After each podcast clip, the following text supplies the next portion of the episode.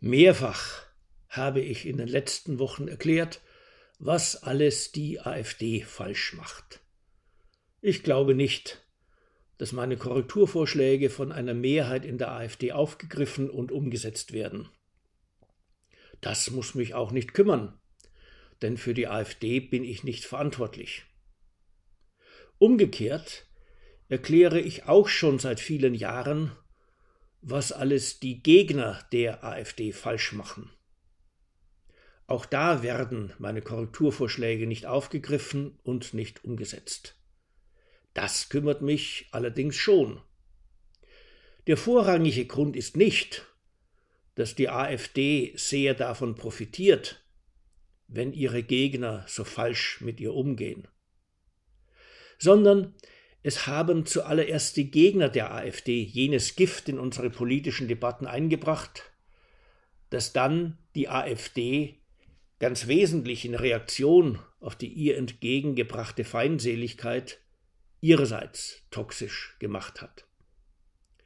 Jetzt leben wir alle, die Gegner und die Freunde der AfD, in einer sehr übel gewordenen politischen Kultur. Das tut keinem von uns gut.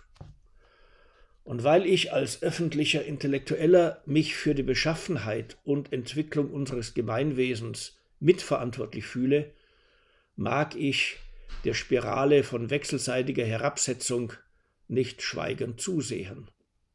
Also kritisiere ich unverdrossen, was auf beiden Seiten falsch ist. Und diesmal geht es nicht um Fehler der AfD, sondern um die Fehler ihrer Gegner. Wie aber erkennt man, was politisch richtig oder falsch ist? Es ist nicht so, als ob man alles das für politisch richtig halten sollte, was einem gefällt, und alles das für falsch, was man nicht mag. Die Welt der Politik ist auch nicht so einfach beschaffen, dass man die Richtigkeit oder Falschheit von Handlungen danach bemessen könnte, ob sie mit bestimmten Werten in Übereinklang stehen oder nicht. Denn zwar kann man es auch in einem Krieg nicht ernsthaft für gut halten, dass Soldaten getötet werden. Doch war es seitens von Polen oder von Engländern wirklich falsch, im Krieg gegen Deutschland gar nicht wenige deutsche Soldaten zu töten. So schmerzlich diese Einsicht auch sein mag. Im wirklichen, im nicht bloß ausgedachten politischen Leben kommt es stets auf Abwägungen an. Das sind Abwägungen zwischen Werten von unterschiedlicher Wichtigkeit, zwischen Zielen von unterschiedlichem Rang und Abwägungen zum richtigen Verhältnis von Zielen und Mitteln. Im letzteren Fall heißt die Faustregel, Politik ist ganz gewiss dann falsch, wenn die von ihr eingesetzten Mittel die angestrebten Ziele nicht erreichen. AfD-Gegner verhalten sich also falsch, wenn ihre Handlungen die AfD stabilisieren oder gar stärken. Und AfD-Politiker verhalten sich falsch, wenn ihre Handlungen den Einfluss der AfD auf die deutsche Politik eher verringern als vergrößern. Und wo stehe ich selbst in der Auseinandersetzung zwischen AfDlern und ihren Gegnern?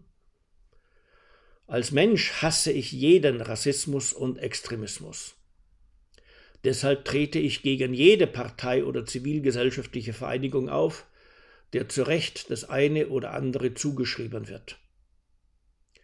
Als Staatsbürger wählte ich früher die SPD und setze mein Kreuz seit langem, je nach politischer Großwetterlage, bei der CDU oder bei der FDP.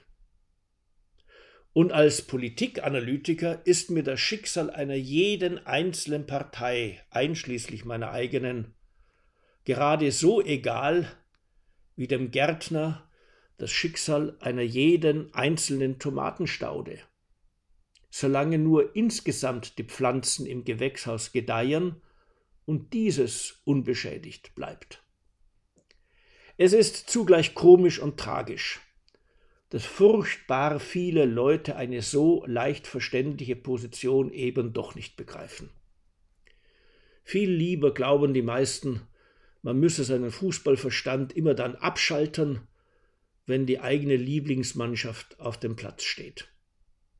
Doch gerade dann sollte sowohl ihr Trainer als auch ein guter Sportreporter seine Gefühle einklammern und sich konzentrieren auf Themen wie spielerisches Potenzial und zielführende Taktik.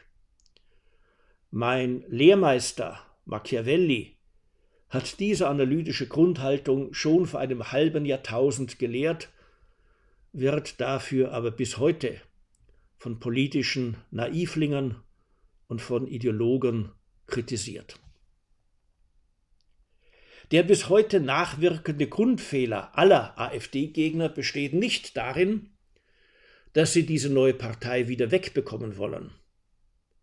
Das ist in einer pluralistischen Parteiendemokratie ein völlig legitimes politisches Ziel. Dieses Ziel wird aber nicht erreicht, solange man keine zutreffende Analyse der Gründe für das Aufkommen der AfD geleistet hat.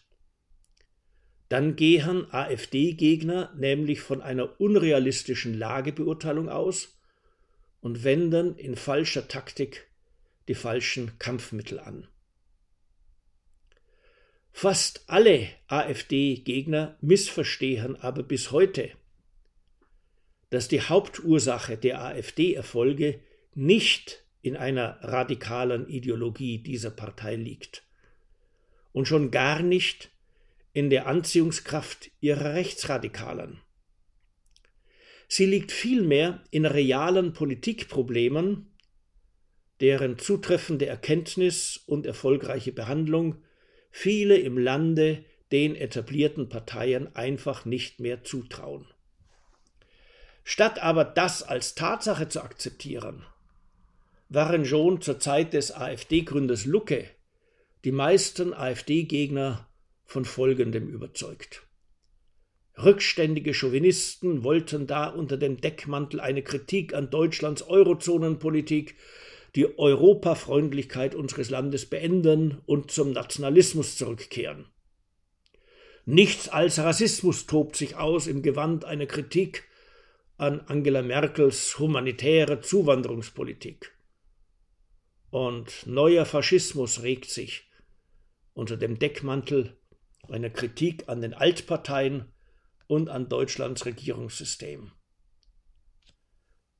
Tatsächlich riskiert man in Deutschland den Ausschluss aus den Reihen der politisch Anständigen mit öffentlichen Überlegungen darüber, was wohl an Deutschlands Politik der europäischen Schuldenvergemeinschaftung falsch sein könnte oder gar an einer staatlich verlangten Willkommenskultur für sämtliche Zuwanderungswillige. Es wird wirklich sehr rasch zum Ketzer erklärt und auf dem Scheiterhaufen der Cancel Culture öffentlich verbrannt, wer nicht vorsichtshalber das Dogma aufsagt, die Politik der deutschen Kanzlerin werde stets von den höchsten Werten geleitet, immer vom Ende her bedacht, umsichtig auf die besten Interessen unserer Nachbarn abgestimmt und sei deshalb ganz alternativlos. Nachgerade die Erbsünde der AfD besteht in ihrer Dreistigkeit, die Möglichkeit einer Alternative zur Politik von Angela Merkel oder von Grün-Rot überhaupt in Aussicht zu stellen. Weil es aber in den Augen der allermeisten AfD-Gegner eine solche Alternative gar nicht geben kann, sondern allenfalls ein klares grünes oder soziales Profil von Unionspolitik, halten sie es auch für völlig wertlos, mit AfD-Politikern zu diskutieren. Folgendes ist ihre Überzeugung. Von den in arrogante Dummheit und menschenfeindlicher Hetzlust verrammelten AfDlern kann man rein gar nichts Sinnvolles hören. Ihnen etwas beibringen zu wollen, ist noch sinnloser. Das Einzige, was helfen kann, ist ein flächendeckender Kampf gegen rechts. der braucht immer mehr Staatsmillionen und immer mehr medienbejubelte Netzwerke von grün-linken Aktivistinnen und Aktivisten. Und es schadet dann auch nicht, diesen Kampf mit Mitteln zu ergänzen, die teils den Seelen, teils den Körpern von AfDlern zusetzen. Diffamieren, ausgrenzen, einschüchtern, berufliche Laufbahnen zerstören. Das sind die Mittel des psychischen Kampfes. Und die Autos von AfDlern verbrennen, ihre Büros beschädigen, ihren Vermietern drohen, ab und zu einen AfD-Wahlkampfstand umwerfen oder so manchen AfD-Politiker verprügeln. Das sind die Mittel des physischen Kampfes. Allesamt gelten sie durch ihren guten Zweck, wenn schon nicht als geheiligt, so doch als grundsätzlich gerechtfertigt. Und wenn das alles nicht reicht, um die AfD loszuwerden, dann muss sie eben verboten werden. Warum nur halten sich die Innenminister damit auf, den Verfassungsschutz bloß zur Erzeugung politischen Drucks einzusetzen? Denn was braucht es überhaupt weitere Beweise gegen die AfD? Jeder Anständige weiß doch, dass es diese Partei gar nicht geben dürfte. Eigentlich könnte jeder Mann und jeder Frau auffallen, dass solche Umgangsweisen mit einem Gegner nicht wirklich vom Geist freiheitlicher Demokratie erfüllt sind. Außerdem haben alle diese Maßnahmen die unter allgemeinem Beifall ausgegrenzten AfD-Sympathisanten doch nirgendwo für die etablierten Parteien oder unseren Staat zurückgewonnen allenfalls ein Klima der öffentlichen Heuchelei wurde geschaffen, hinter dem an Wahltagen die tatsächliche Stimmungslage im Land sichtbar wird. Unterm Strich wirkte sich diese ganze Abgrenzerei und Ausgrenzerei gerade so aus wie Erich Honeckers Satz Man weine den Republikflüchtlingen keine Träne nach. Und wie viel Feigheit vor dem Feind wird wohl im Spiel gewesen sein, wann immer sich die Anständigen im Land weigerten, sich zu AfD-Leuten auf ein Debattenpodium zu setzen, um sie dort vor einem möglichst großen Publikum argumentierend zu besiegen. Tatsächlich spüren in unserem Land immer noch sehr viele, welches Verhalten gegenüber Gegnern fair ist und welche Handlungen allenfalls als gut gemeint einherkommen, doch nicht wirklich gut getan sind. Also muss es niemanden wundern, wenn die AfD trotz erregungsstarker Abwehrschlachten gegen sie am Ende dieses Wahljahres nicht dezimiert oder gar verschwunden sein wird. Das wäre übrigens nicht das erste Mal, dass ein politischer Kampf durch eigene Fehler verloren wird.